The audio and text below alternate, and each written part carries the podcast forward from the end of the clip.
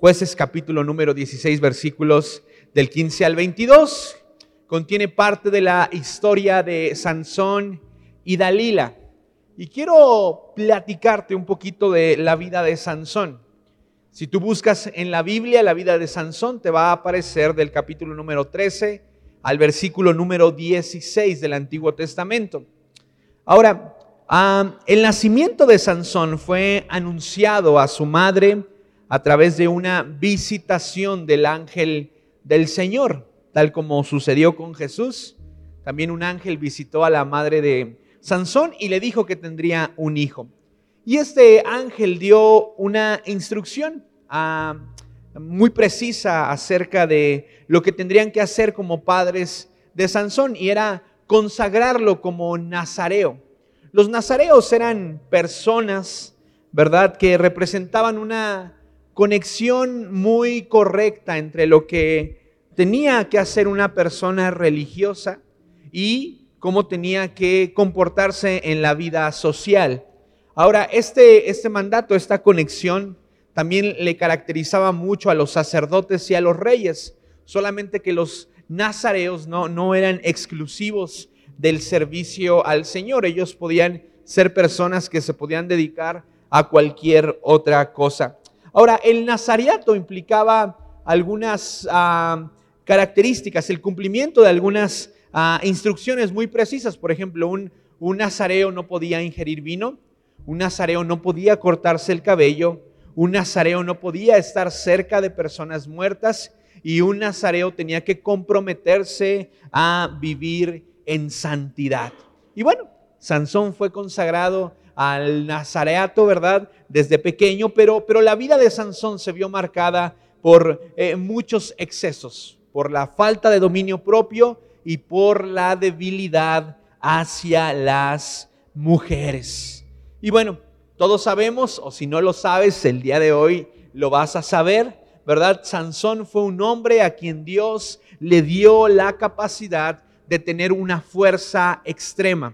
Esta fuerza tenía la finalidad de defender al pueblo de Israel a manos de los ataques de los filisteos. Sin embargo, Dalila, ¿verdad? Fue contratada por los filisteos para enamorar a Sansón y que éste le revelara la raíz de su fuerza y así entregarlo a los filisteos. Ahora sí, jueces capítulo número 16, versículo 15. Recuerda que el contexto nos ayuda a poder arrancar todos desde el mismo punto y saber de manera más precisa en dónde estamos ubicados en la palabra de Dios. Versículo número 15, y checa con qué peculiaridad inicia. La versión Nueva Traducción Viviente dice así. Entonces Dalila, haciendo pucheros, le dijo, ¿cómo puedes decirme te amo si no confías tus secretos? Ya te has burlado de mí tres veces y aún no me has dicho lo que te hace tan fuerte. Día tras día, Dalila estuvo fastidiando a Sansón hasta que se hartó de tanta insistencia. Entonces Finalmente Sansón reveló su secreto. Nunca se me ha cortado el cabello, le confesó, porque fui consagrado a Dios como nazareo desde mi nacimiento. Si me raparan la cabeza, perdería la fuerza y me volvería tan débil como cualquier otro. Así que Dalila se dio cuenta de que por fin Sansón le había dicho la verdad y le mandó llamar a los gobernantes filisteos. Vuelvan una vez más, les dijo, porque al fin me reveló su secreto. Entonces los gobernantes filisteos volvieron con el dinero en las manos que le habían prometido a Dalila. Dalila arrulló a Sansón hasta dormirlo con la cabeza sobre su regazo y luego hizo entrar a un hombre para que le afeitara las siete trenzas del cabello. De esa forma, ella comenzó a debilitarlo y la fuerza lo abandonó. Entonces ella gritó, Sansón, los filisteos han venido a capturarte. Cuando se despertó pensó, haré como antes y enseguida me libraré. Pero no se daba cuenta de que el Señor lo había abandonado. Así que los filisteos lo capturaron y le sacaron los ojos. se lo llevaron a Gaza, donde lo ataron con cadenas de bronce y lo obligaron a moler grano en la prisión. Pero en poco tiempo el cabello comenzó a crecerle otra vez. He titulado a este mensaje cómo enfrentar una relación tóxica. Y este es el último de los mensajes de la serie Perfecto Amor. Ahorita me decía este, ah, me decía uno de los, de los chicos, ¿verdad? Dice, la gente en la primera reunión como que salió triste. Diles que con los hot dogs que vendemos afuera, pueden quitar la toxicidad de sus vidas, ¿ok?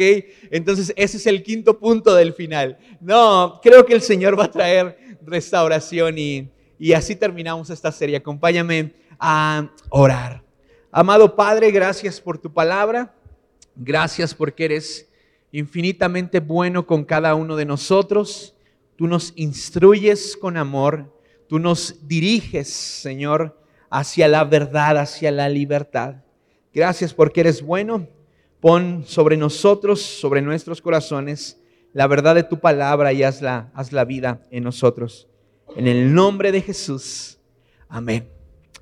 Iglesia, en el principio, Dios todo lo hizo bueno, incluyendo la relación entre el hombre y la mujer.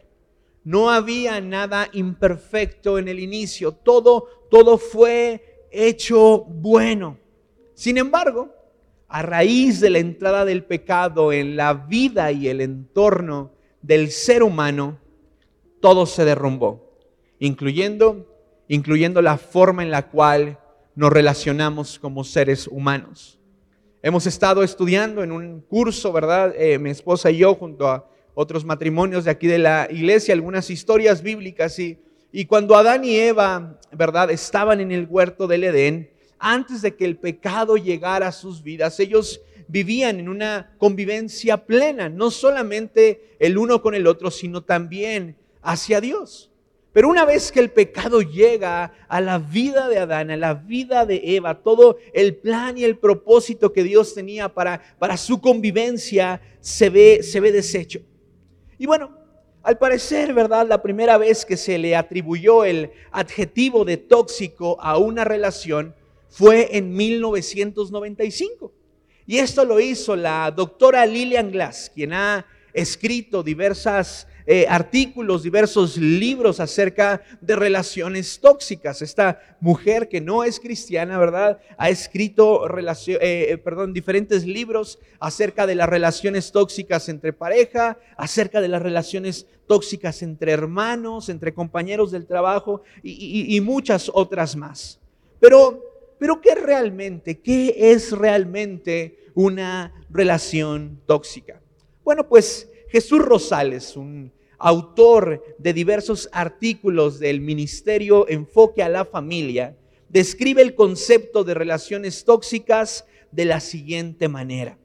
Las relaciones tóxicas son aquellas vinculaciones que, por diversos motivos y circunstancias, producen constantemente desgaste, deterioro, agotamiento, afectación emocional y mental. Son relaciones que dañan, que restan energía y que provocan inestabilidad. Y quiero decirte algo en un inicio antes de arrancar por completo. No es normal que este tipo de circunstancias aparezcan constantemente en las relaciones que desarrollamos como seres humanos. Ahora, Habrá quien piense que las relaciones tóxicas, ¿verdad?, son exclusivas de una relación de noviazgo o de una edad promedio. Sin embargo, tenemos que reconocer que incluso aquellos que estamos casados podemos tener una relación tóxica con nuestra esposa o con tu esposo. También se pueden vivir relaciones tóxicas entre hermanos, ¿verdad? Entre padres e hijos o, hasta con compañeros de trabajo podemos estar relacionándonos de una forma tóxica. Recuerda, en el principio Dios todo lo hizo bueno, incluyendo las relaciones. Sin embargo, el pecado vino a destruirlo todo. Ahora, Hay diversas, ¿verdad? Ah, raíces, diversas razones del por qué, del por qué muchas veces nos involucramos o desarrollamos relaciones tóxicas. Pero creo que la primera de ellas es porque justamente no conocemos o ignoramos la forma que Dios ha establecido en su palabra para relacionarnos unos con otros.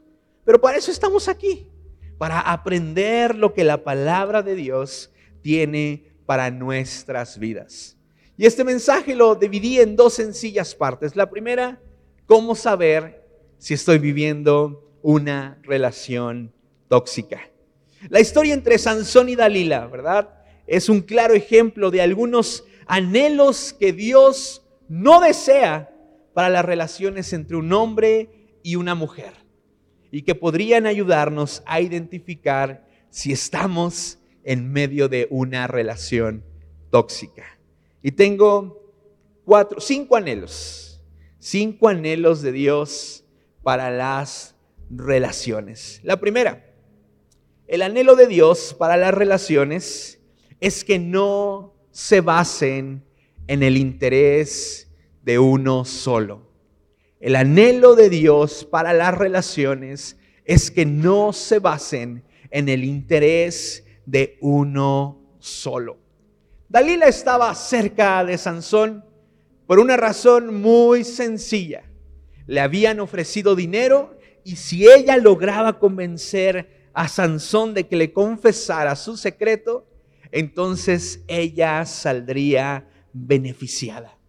Primera de Corintios 13, versículo 5 dice, el amor no busca lo suyo.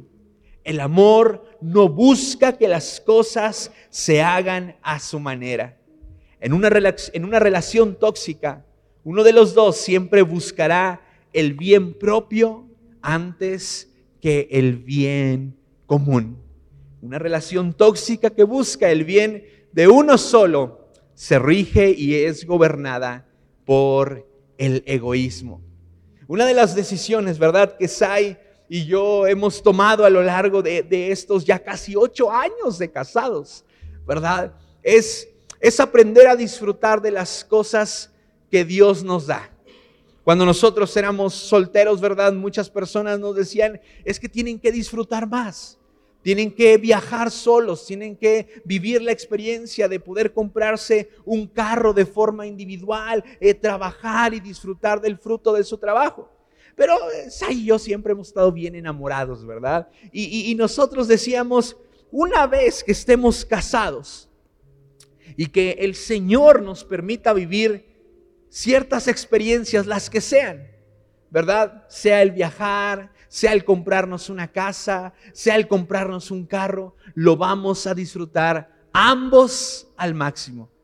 Y una de las cosas que ha sostenido nuestro matrimonio de una, de una forma eh, inigualable es que no vemos por el bien de uno solo. También otra imagen, otro ejemplo que se me viene a la mente es Chelo y Rodo. Eh, mis cuñados, ¿verdad? No, mi cuñada y su esposo. Yo recuerdo que este Rodo siempre ha sido una persona que ha animado mucho a Brenda a prepararse, a estudiar maestrías, a estudiar doctorados, a dar lo mejor de sí, ¿verdad? Y por lo tanto también Chelo anima mucho a Rodo a dar pasos de fe, a seguir esforzándose en su trabajo. Pero hay muchas relaciones que velan únicamente por el interés de uno mismo. Y eso es algo que, que Dios no desea, que no es un anhelo de Dios para las relaciones. Primera de Corintios 13, 5. El amor no busca lo suyo o que las cosas se hagan a su manera. El segundo anhelo de Dios para las relaciones es que no se basen en la manipulación nuestras relaciones no se pueden basar en la manipulación. Jueces 16, versículo 15. Entonces Dalila, haciendo pucheros, le dijo, ¿cómo puedes decirme te amo si no me confías tus secretos? Ya te has burlado de mí tres veces. Uno de los anhelos que Dios no tiene para las relaciones es que se basen o se gobiernen conforme a la manipulación. Dalila manipulaba constantemente a Sansón para obtener la información por la que le habían pagado. La manipulación en una relación tóxica es bastante común. Y, muchas veces cuando existe manipulación en una relación, aquel que está siendo manipulado no se da cuenta de que está siendo manipulado. Pero muchos de los que hay a su alrededor se dan cuenta de que esto está sucediendo. Y muchas personas nos preguntan, ¿verdad? Cuando llegan a la iglesia, ¿cómo es que Dios habla? ¿Cómo es que puedo escuchar la voz de Dios? Y bueno, pues les explicamos que tienen que leer la palabra, que tienen que congregarse, que tienen que eh, este, asistir a lugares donde se predique la palabra de Dios. Pero creo firmemente que una de las formas en las cuales Dios habla a nuestra vida también es alrededor de las personas que están cerca de nosotros. Y probablemente, si tú estás en medio de una relación tóxica o, en algún momento difícil de tu vida, haya personas que te estén tratando de dar señales y diversas instrucciones que vienen de parte de Dios para que tu vida se mantenga a salvo. El anhelo de Dios para las relaciones es que no se basen en la manipulación. Y una de las, de las cuestiones más, más difíciles o más dolorosas de la manipulación es cuando uno de los dos exige, ¿verdad? Que esta otra persona tenga un comportamiento que puede incluso dañar o lastimar su integridad. La manipulación, la manipulación muchas veces se disfraza de otras cosas que no, que no son amor. Si me amas, entonces haz esto por mí. Si dices que me amas, entonces actúa de esta forma. Y el si me amas, si me amas, si me amas, es una constante que muchas veces el enemigo utiliza para la manipulación. Tercer anhelo, el anhelo de Dios para las relaciones es que no se conviertan en un ídolo al que le otorgamos el primer lugar en nuestro corazón. Al que le otorgamos el primer lugar en nuestro corazón. Te tengo una noticia. Nadie puede ocupar el primer lugar en nuestro corazón, solamente Dios. Ni siquiera tus hijos, ni siquiera nuestros hijos pueden ocupar el primer lugar en nuestro corazón. Ni siquiera tu esposa, tu esposo. Nadie puede ocupar el primer lugar en nuestro corazón. El único que puede ocupar el primer lugar en nuestro corazón es nuestro Dios. Ahora, cuando mencionamos estas verdades desde el púlpito, a algunos les pueden sonar extremadamente religiosas. ¿Cómo es que no puedo tener en el primer lugar de mi corazón a mi hijo si es todo mi querer, si tanto me ha costado, verdad? Déjame decirte, lo que más le conviene a las personas que hay a nuestro alrededor es justamente que el primer lugar en nuestro corazón lo ocupe el Señor.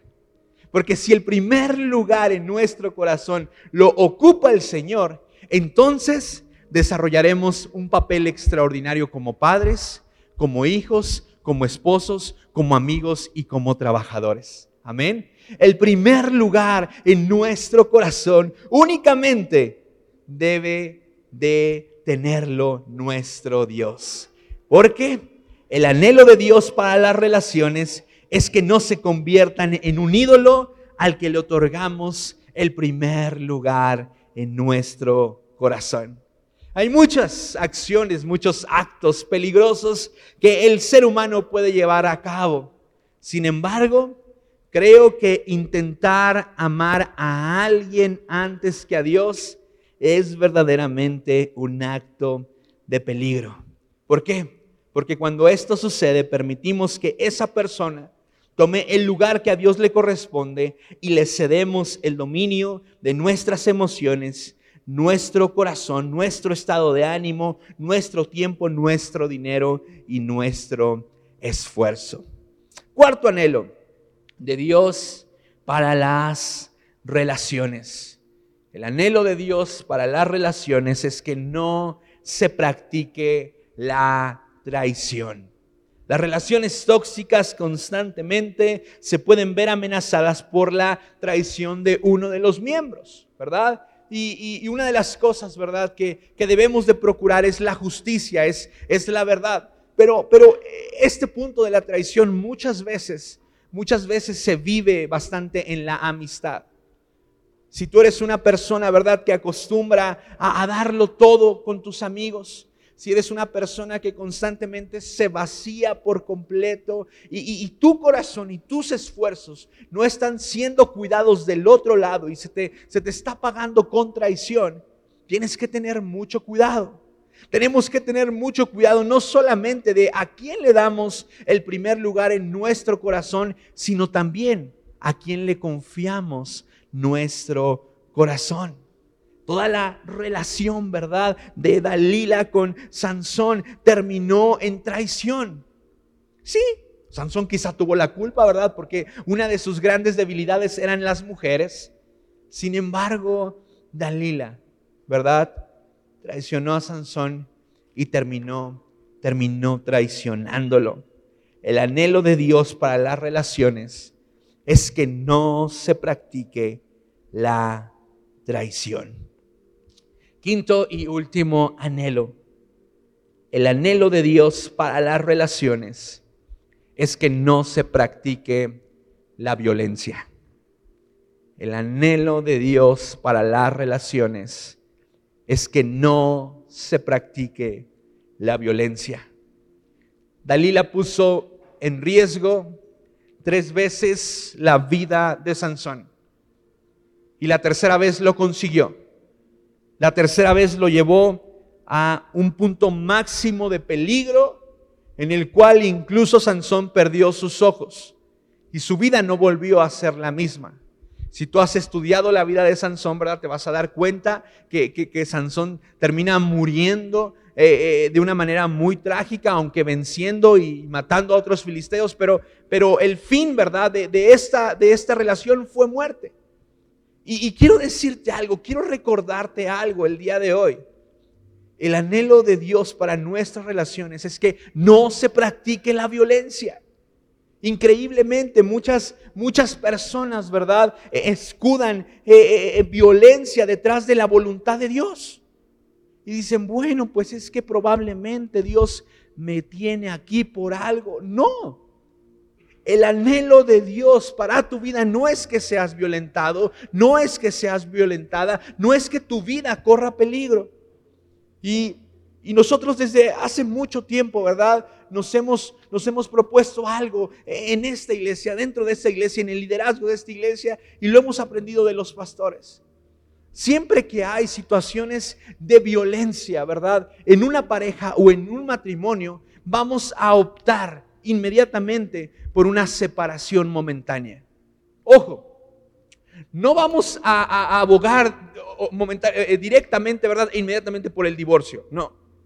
Pero, pero cuando se trata de que hay violencia entre ellos y se nos permite, ¿verdad?, ver que esto está sucediendo o nos damos cuenta, uno de los primeros pasos que vamos a dar como pastores, como líderes y como consejeros es la separación momentánea. Porque ninguno de los dos puede correr peligro estando en un mismo lugar. ¿Y qué sucede cuando optamos por esta separación momentánea? buscamos la restauración de cada uno de los miembros de ese matrimonio o de esa familia. Pero una cosa sí estamos muy seguros que haremos. Nos esforzaremos por buscar en la palabra de Dios para la restauración de esa familia.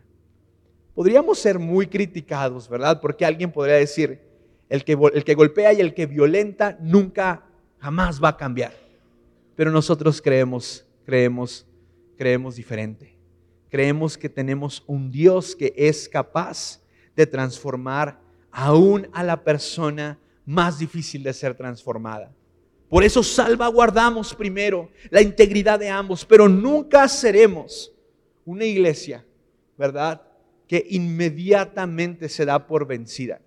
Claro, si la persona decide tomar un paso diferente al que como pastores, líderes y consejeros les estamos instruyendo, está bien. Seguiremos pastoreando, seguiremos liderándoles, ¿verdad? Aún de forma individual, pero siempre buscaremos la esperanza en Cristo Jesús para la vida de las familias. Quiero recordarte algo por si no nos quedó muy claro. El anhelo y la voluntad de Dios no es que estés en medio de una relación donde se practica la violencia física, verbal, o emocional. Las cosas pueden cambiar. Las cosas pueden ser diferentes. Entonces, ¿cómo enfrentarme a una relación tóxica? Ya Sansón y Dalila, ¿verdad? Nos dieron un panorama para saber si estamos en medio, ¿verdad? De una relación tóxica, pero ahora sí acepto que estoy ahí. ¿Cómo me enfrento a ella? ¿Qué puedo hacer? ¿Qué, qué dice la palabra de Dios acerca de los pasos que tengo que dar? Algunos puntos. El primero, practica el amor propio. Practica el amor propio. Mateo 22, 39. Hay un segundo mandamiento que es igualmente importante.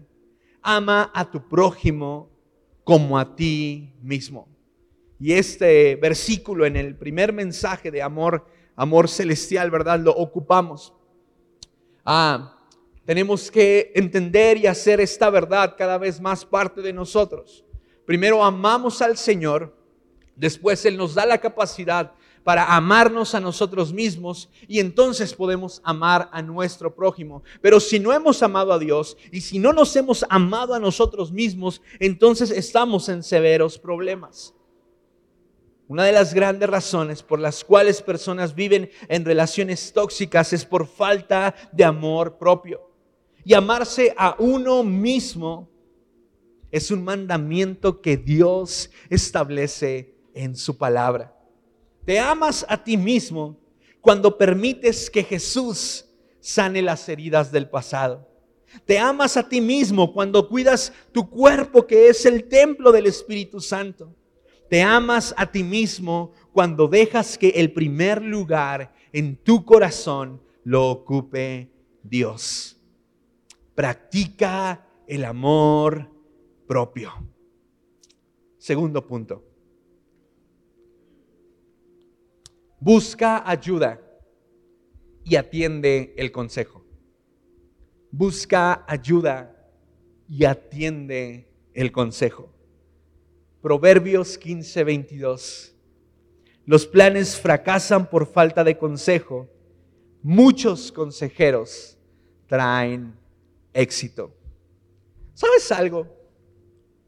A veces a los seres humanos nos gusta buscar ayuda pero después batallamos con atender la ayuda o el consejo que se nos está dando. Hace algunas eh, eh, eh, semanas, meses, ¿verdad? Empezamos a darle algunos medicamentos a Lucas, ¿verdad? El tempra siempre lo tienes que tener ahí para cualquier cosa. Y después el espaven, ¿verdad? Y, y después el doctor nos recomendó que le diéramos, que le diéramos probióticos. Y, y para serte muy sincero, ¿verdad? Lucas con el tempra y el espavén, como en la playa, ¿verdad? Lo saboreaba. Sacaba la lengua, se reía. Y yo creo que si en él estaba que le diéramos más, él nos pediría más, pero bueno, hasta ahí, solamente la dosis, ¿verdad? Pero con los probióticos, ¿verdad? Lucas, ay, cara, ¿verdad? Y después como que se justificaba haciendo trompetitas, pero escupiendo los probióticos, no le gustaban, ¿verdad? Y, muchas veces nosotros como, como creyentes, como, como hijos de Dios, nos asemejamos a, a un bebé, ¿verdad? Que, que, no quiere el medicamento que le es necesario consumir para su bienestar. El hecho de que tú y yo vayamos y pidamos consejo a, líderes, a personas, a maestros, a pastores que, que conocen la palabra y que temen a Dios, no será suficiente. Necesitamos recibir el consejo y atender la dirección hacia donde ellos nos están recomendando, recomendando caminar. Porque muchas veces, ¿verdad? Tenemos a personas que constantemente están en búsqueda de consejo, pero batallan demasiado para atender el consejo que se les está dando. Busca ayuda y atiende el consejo. Tercer punto, cómo enfrentarme a una relación tóxica. Primer punto fue, practica el amor propio. Segundo punto, busca ayuda y atiende el consejo. Tercer punto, no permitas que tu valor lo determine una persona. No permitas que tu valor lo determine una persona. Gálatas capítulo número 4 del 5 al 7 está hablando acerca de Jesús. Dios lo envió para que comprara la libertad de los que éramos esclavos de la ley, a fin de poder adoptarnos como sus propios hijos. Y debido a que somos sus hijos, Dios envió al Espíritu de su Hijo a nuestro corazón, el cual nos impulsa a exclamar, Abba, Padre o Papá. Ahora ya no eres un esclavo, y subraya esta parte, ahora ya no eres un esclavo, sino un hijo de Dios. Y como eres su hijo, Dios te ha hecho su heredero. No permitas que tu valor lo determine una persona. Una de las cosas más difíciles que puedes escuchar decir a alguien que está viviendo en medio de una relación tóxica es que, que, se le ha señalado, que se le ha dado una identidad, que se le ha llenado de características incorrectas, ¿verdad? Y, muchas veces personas eh, eh, eh, viven relaciones donde, donde creen lo que el otro les dice que son. No es que eres un débil, eres una débil, eres poco hombre, eres una poca mujer, ¿verdad? No eres capaz. Eh, nunca vas a cambiar. Eres una celosa, eres un celoso y, muchas veces hay una justificación, ¿verdad? Pero, pero eso, no, eso no implica que tú y yo tengamos que aceptar la identidad que una persona está poniendo sobre nosotros. El único que tiene la autoridad para dictaminar quiénes somos es Cristo Jesús. Porque Él ha pagado un alto precio por ti y por mí. Él derramó su sangre en la cruz por amor por ti y por mí. Él es el único que puede decirnos quiénes somos. Y Él te dice, ya no eres esclavo, ahora eres hijo. No te esfuerces, no camines retrocediendo hacia la esclavitud. Nadie puede mantenerte como esclavo, porque yo he comprado tu libertad, dice Cristo Jesús. No permitas, no permitas que tu valor lo determine una persona. Cuarto y último punto, le voy a pedir a Ale que pase. Estamos terminando.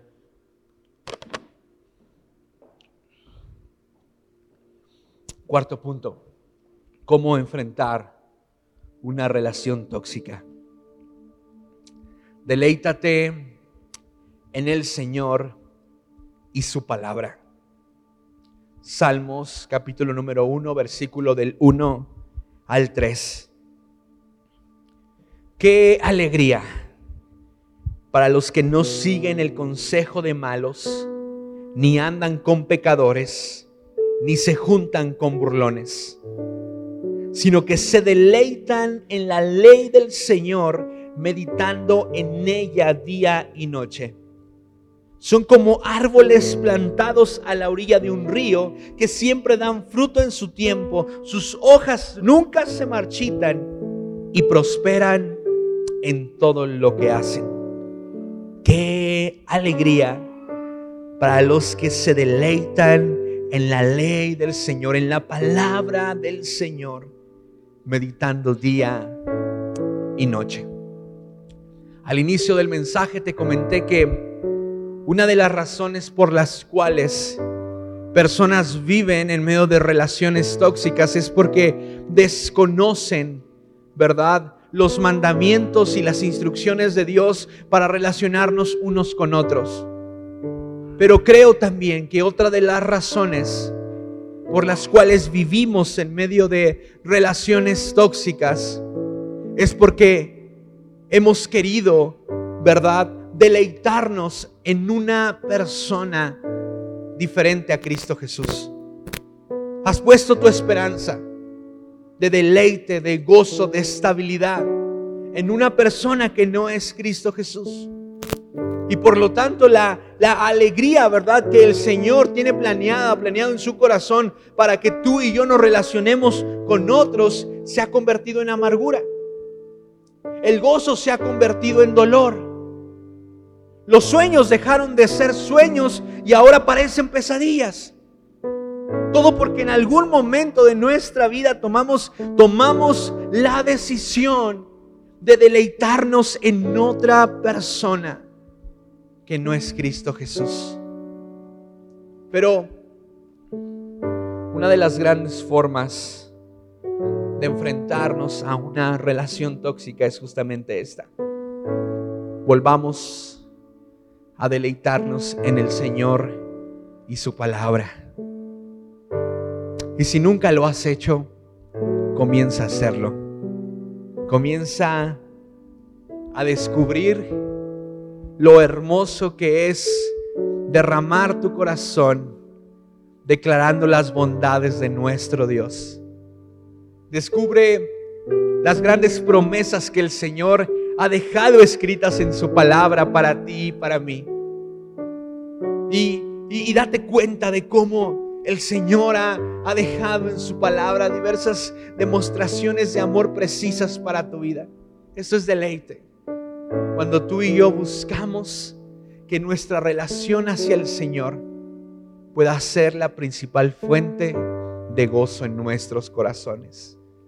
Porque nadie más tiene la capacidad de deleitarnos enteramente. Solo Cristo, solo Cristo Jesús. Amén.